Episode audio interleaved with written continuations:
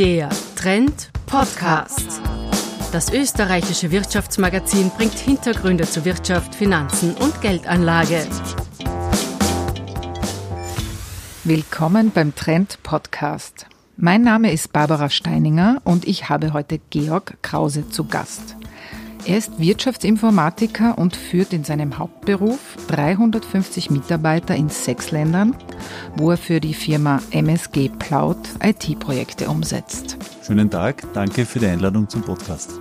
Heute wollen wir aber weniger über sein Tagesgeschäft sprechen, sondern über etwas, das ihn als Lehrbeauftragten an der Donau-Uni Krems beschäftigt, nämlich die digitale Transformation und was sie für die Politik bedeutet.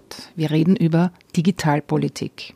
Und weil es eine sehr umfangreiche Materie ist, wollen wir uns heute ein Thema herausgreifen, das vielen Unternehmen wirklich wehtut, den IT-Fachkräftemangel. Herr Krause, die Firma Cisco hat vor wenigen Tagen eine Umfrage veröffentlicht, was Unternehmen 2020 beschäftigen wird. Und da haben 93 Prozent gesagt, dass der Fachkräftemangel so eklatant ist, dass die digitale Transformation ausgebremst wird. Unlängst hat mir ein Unternehmer erzählt, dass er etwa im Frühherbst seine Vertriebsleute zurückgepfiffen hat, weil er die Projekte, die sie verkaufen würden, personell gar nicht mehr abbilden konnte. Jetzt abseits solcher Momentaufnahmen, wie ernst ist die Lage tatsächlich? Lässt sich der Mangel denn überhaupt seriös messen? Da geistern ja auch viele unterschiedliche Zahlen herum.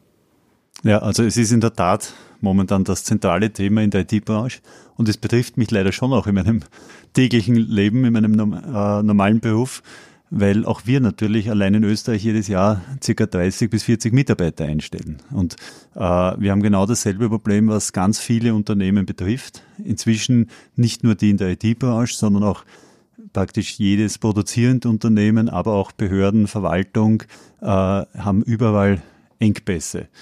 Vielleicht um das klar zu machen, wie drastisch die Situation ist. Es gab jetzt vor ein paar Wochen wurde veröffentlicht von der Bitkom in Deutschland eine Studie, die hat gezeigt, dass es derzeit in Deutschland alleine 120.000 offene IT-Stellen gibt. Das alleine schon beeindruckende Zahl. Es ist aber noch dramatischer, wenn man sieht, dass das vor einem Jahr nur 80.000 waren und vor zwei Jahren nur 55.000. Das heißt, es hat sich innerhalb von zwei Jahren verdoppelt die Anzahl der offenen Stellen. Und die Situation in Österreich ist tendenziell schlechter im Verhältnis als in Deutschland. Wir sehen zum Beispiel, äh, wenn man sich anschaut, wie die viele Unternehmen darüber klagen, dass sie IT-Stellen nicht besetzen können, dann sind wir in Österreich im letzten Jahr etwa bei 80 Prozent gewesen. Die Deutschen im Gegenteil oder im Abstand, ein bisschen Abstand dahinter bei 67 Prozent. Das heißt, wir haben eine ganz dramatische Situation, die uns auch wirklich behindert inzwischen in der Wirtschaft, Projekte aufzusetzen, die uns äh, der ein Engpass ist, wenn es zum Beispiel um Neugründungen geht, um Entwicklung von Kompetenzcentern und so weiter. Und das große Problem, das damit verbunden ist, ist, dass wir dadurch äh, neue Arbeitsplätze nicht schaffen können, dass unter Umständen Startups, neue Firmen hier nicht entstehen und in andere Länder abwandern und die kommen auch nicht wieder.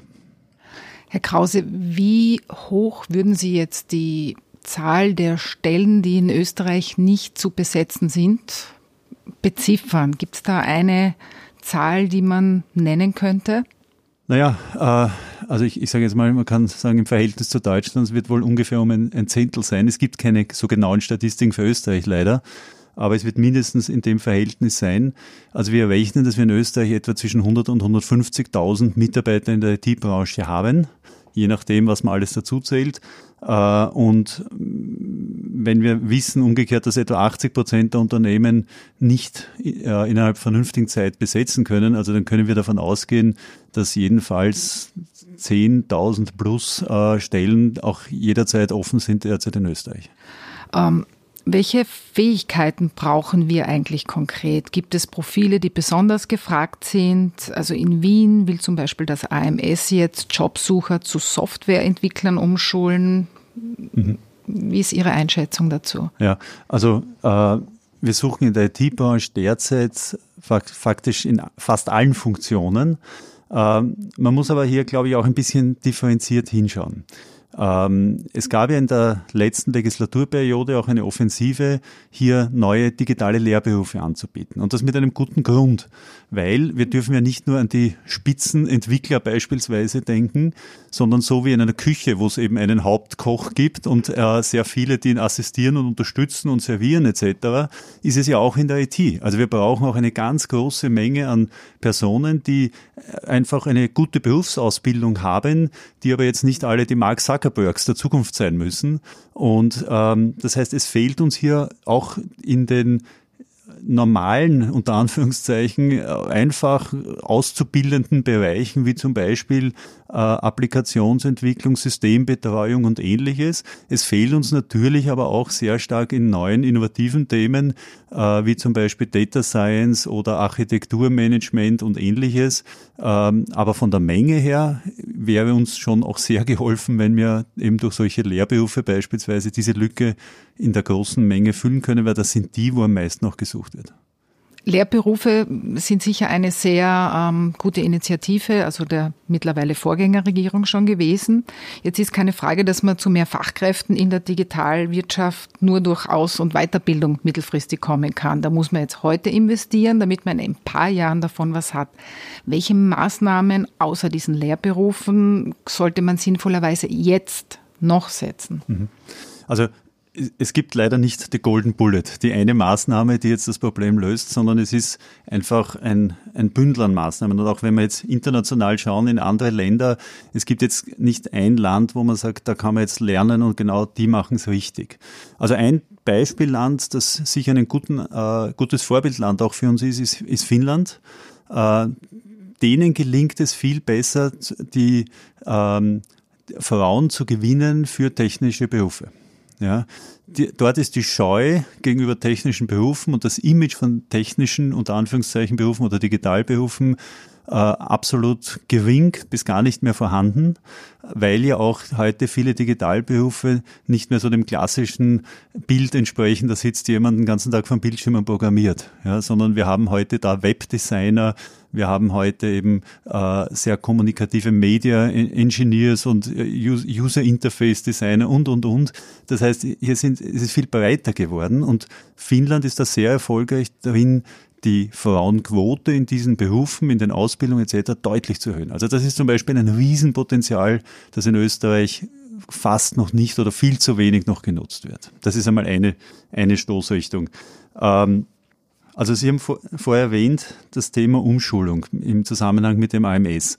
Das AMS hat letztes Jahr eine wirklich sehr interessante Initiative aufgesetzt, wo Arbeitslosen, die in Fachbereichen wie zum Beispiel in der Buchhaltung oder im Lager gearbeitet haben und dort Erfahrungen gesammelt haben, aber eben keine digitale Ausbildung genossen haben, denen die Möglichkeit geboten wurde, unterstützt und finanziert durch Firmen, digitale Ausbildung in ihren Berufen zu erlangen und dann bei diesen Firmen auch direkt einzusteigen. Also wir haben zum Beispiel im letzten Jahr auch zwei Mitarbeiter so über das AMS mit entsprechender Ausbildung, in unserem Fall im Bereich SAP, äh, bekommen. Also das ist zum Beispiel auch eine Möglichkeit, weil die Umschulung einfach extrem wichtig wird. Die bestehende äh, Workforce, die wir in Österreich haben, äh, da sind einfach immer mehr digitale Kompetenzen in fast allen Berufen heute erforderlich. Das ist eine große Herausforderung. Und diese Mitarbeiter, die sind noch bei Ihnen tätig und die konnten Sie jetzt auch in Ihre Belegschaft gut integrieren. Genau. genau. Ja? Also, also Sie haben gute eben, Erfahrungen damit Wir haben gemacht. sehr viele Berater. Okay. Unser überwiegendes Geschäft ist Beratung und diese ja. Mitarbeiter sind jetzt als Berater auch bei Kunden tätig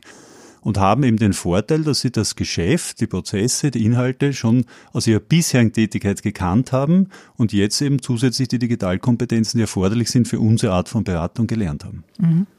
Lassen Sie uns ein bisschen über Ideen reden, die Unternehmen jetzt schon haben, um ihren Fachkräftemangel kurzfristig zu lösen. Ja. Bei Startups ist es so, wenn da eines pleite geht, da freuen sich schon zig andere, dass sie dann die frei gewordenen Mitarbeiter also abwerben können. Wieder andere Unternehmen siedeln sich ganz bewusst mittlerweile an Standorten abseits der Ballungszentren an, weil sie dort keine große Arbeitgeberkonkurrenz haben. Welche kreativen Lösungsansätze erzählt man denn Ihnen so? Sie treffen ja auch viele Geschäftsführer, Personalverantwortliche. Mhm. mhm. Ja, ein Thema, Sie haben es mit den Ballungszentren angesprochen, ist durchaus dieses Thema eben rausgehen aus Ballungszentren, aber auch rausgehen unter Umständen aus der Region. Also das unter dem Stichwort Nearshoring, ja, das ist sehr stark, dass man hier in den letzten Jahren versucht hat, so Nearshore-Zentren zu nutzen, wo Mitarbeiter, Berater, Entwickler sitzen, die hier äh, ent entsprechend auch mitwirken, mitarbeiten in Projekten und Aufgaben, äh, aber eben nicht vor Ort sind. Das ist durch die neuen digitalen Möglichkeiten noch leichter geworden in der Zusammenarbeit. Es geht relativ problemlos.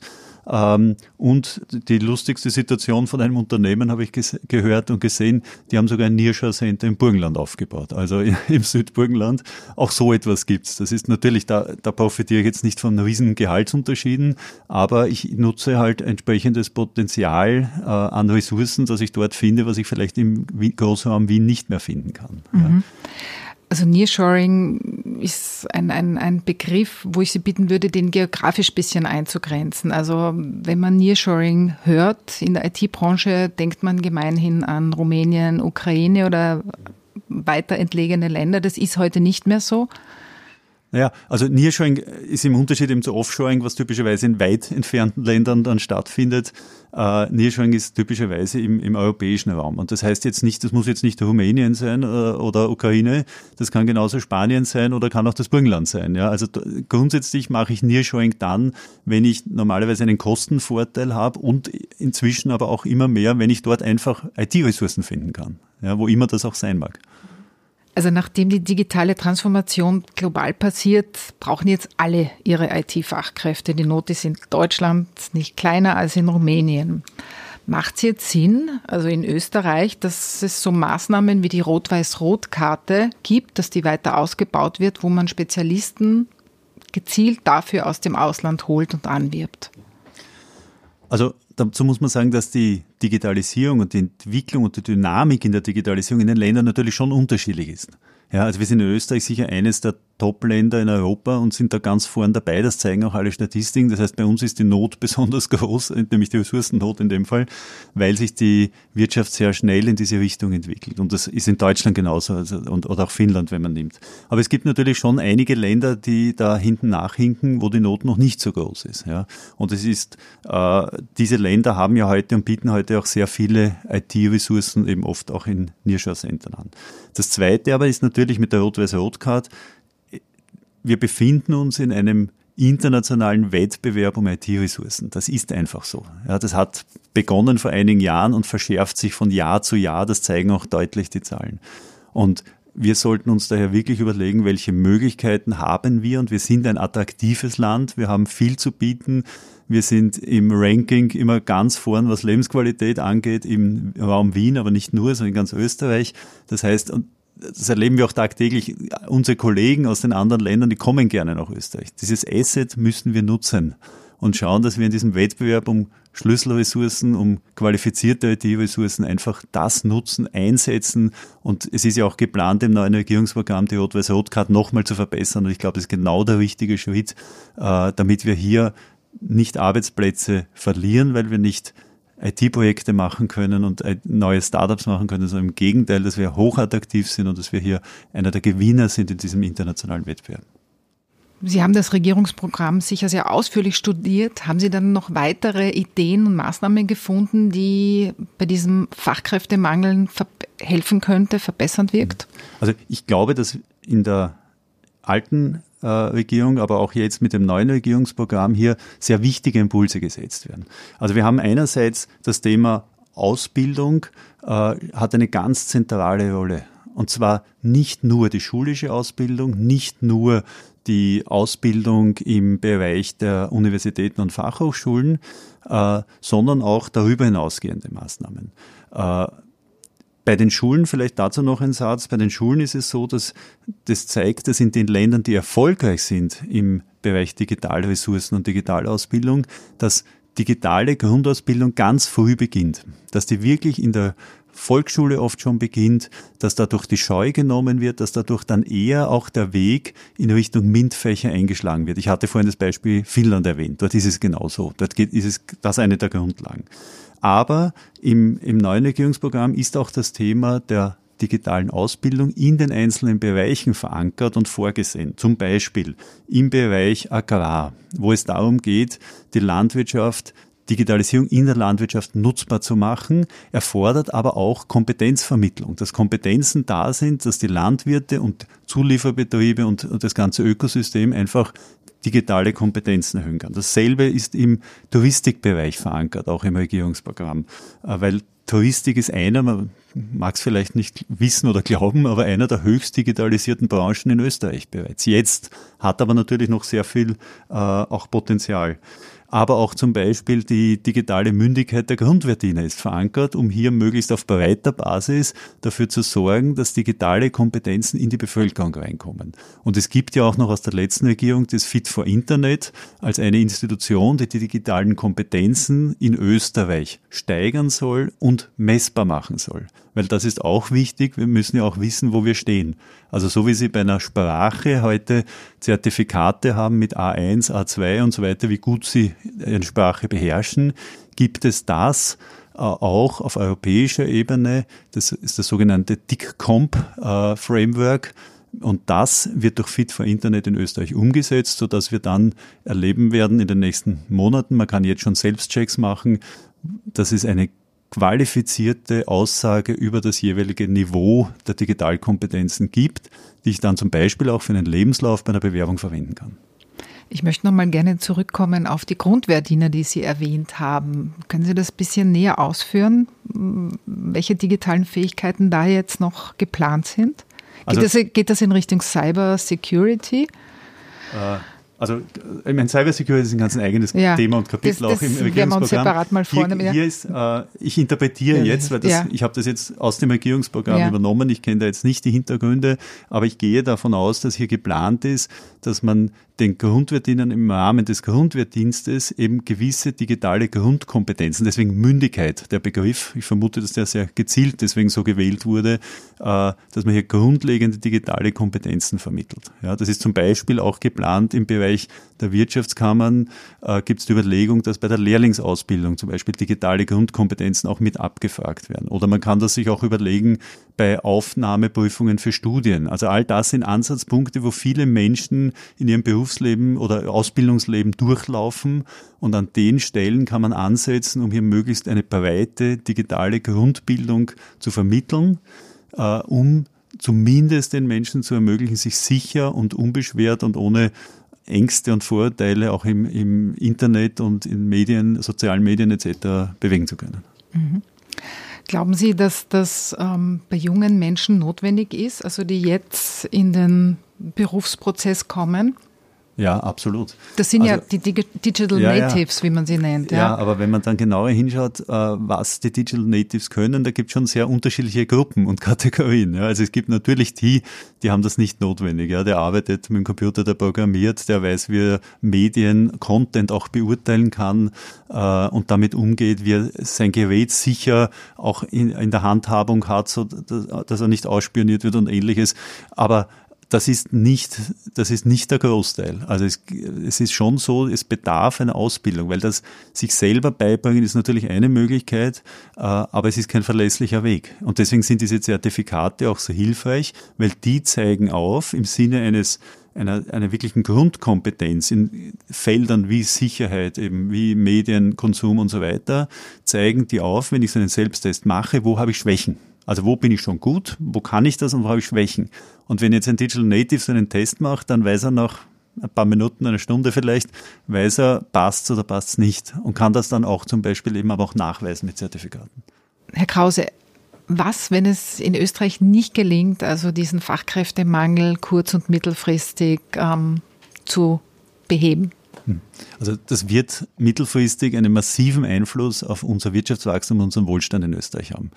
Man muss wissen, dass in den letzten Jahren etwa 40 Prozent des Wirtschaftswachstums, also von den prozentuellen Steigerungen, davon 40 Prozent auf die Digitalwirtschaft zurückzuführen sind. Das heißt, ein guter Teil, ein maßgeblicher Teil unseres gesamten Wachstums über die letzten etwa 20 Jahre stammt bereits aus der Digitalisierung, aus der Digitalwirtschaft. Das bedeutet, wir müssen versuchen mit aller Kraft, dass wir dieses Wachstum und diese Dynamik, diese positive Dynamik durch die Digitalisierung und die Digitalwirtschaft auch weiter beibehalten können. Ähm, wenn es uns nicht gelingt, würde das bedeuten, dass wir eben Arbeitsplätze verlieren, dass neue Unternehmen sich hier nicht ansiedeln können, äh, aber nicht nur direkt Arbeitsplätze verlieren, sondern auch bestehende Unternehmen in ihrer Dynamik, in ihrer Entwicklung, in ihrer Innovationskraft mittelfristig gehemmt werden. Und das heißt, wir werden diese 40 Prozent des Wirtschaftswachstums werden tendenziell dann abnehmen und damit wird insgesamt das Wirtschaftswachstum und letztlich damit der Wohlstand in Österreich abnehmen. Das ist die große Gefahr, die ich sehe.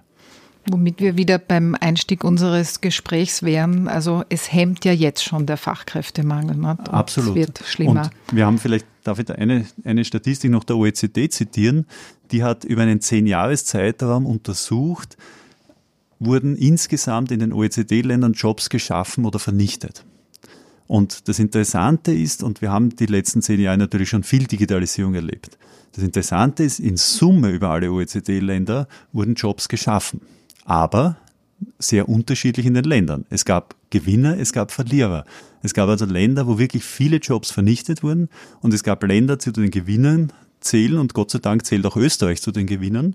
Und die OECD zeigt in dieser Statistik aber auch auf, dass etwa 50 Prozent der Jobs, die in Österreich geschaffen wurden, direkt oder indirekt mit der Digitalwirtschaft zusammenhängen. Das heißt, wenn wir hier weiter Jobs, Jobgewinner bleiben wollen in Österreich, dann werden wir ganz stark hier uns darauf konzentrieren müssen, erfolgreich zu sein. Das hoffe ich auch. Und ich würde Sie gerne abschließend noch fragen, wie viele Jobs Sie momentan eigentlich zu vergeben hätten in Ihrem Unternehmen. Also wir suchen allein in Österreich derzeit etwa 25 äh, Jobs am Standort Wien, Linz und Graz. Also wenn Sie sich bewerben wollen oder jemanden kennen, der sich bewerben möchte, bitte ja, vielen Dank, Herr Krause, für Ihren Besuch. Und ich bin mir sicher, dass uns das Thema noch eben auf Jahre hinaus beschäftigen wird. Vielleicht auch einmal mit besseren Nachrichten. Ihnen vielen Dank fürs Zuhören. Auf Wiederhören. Dankeschön.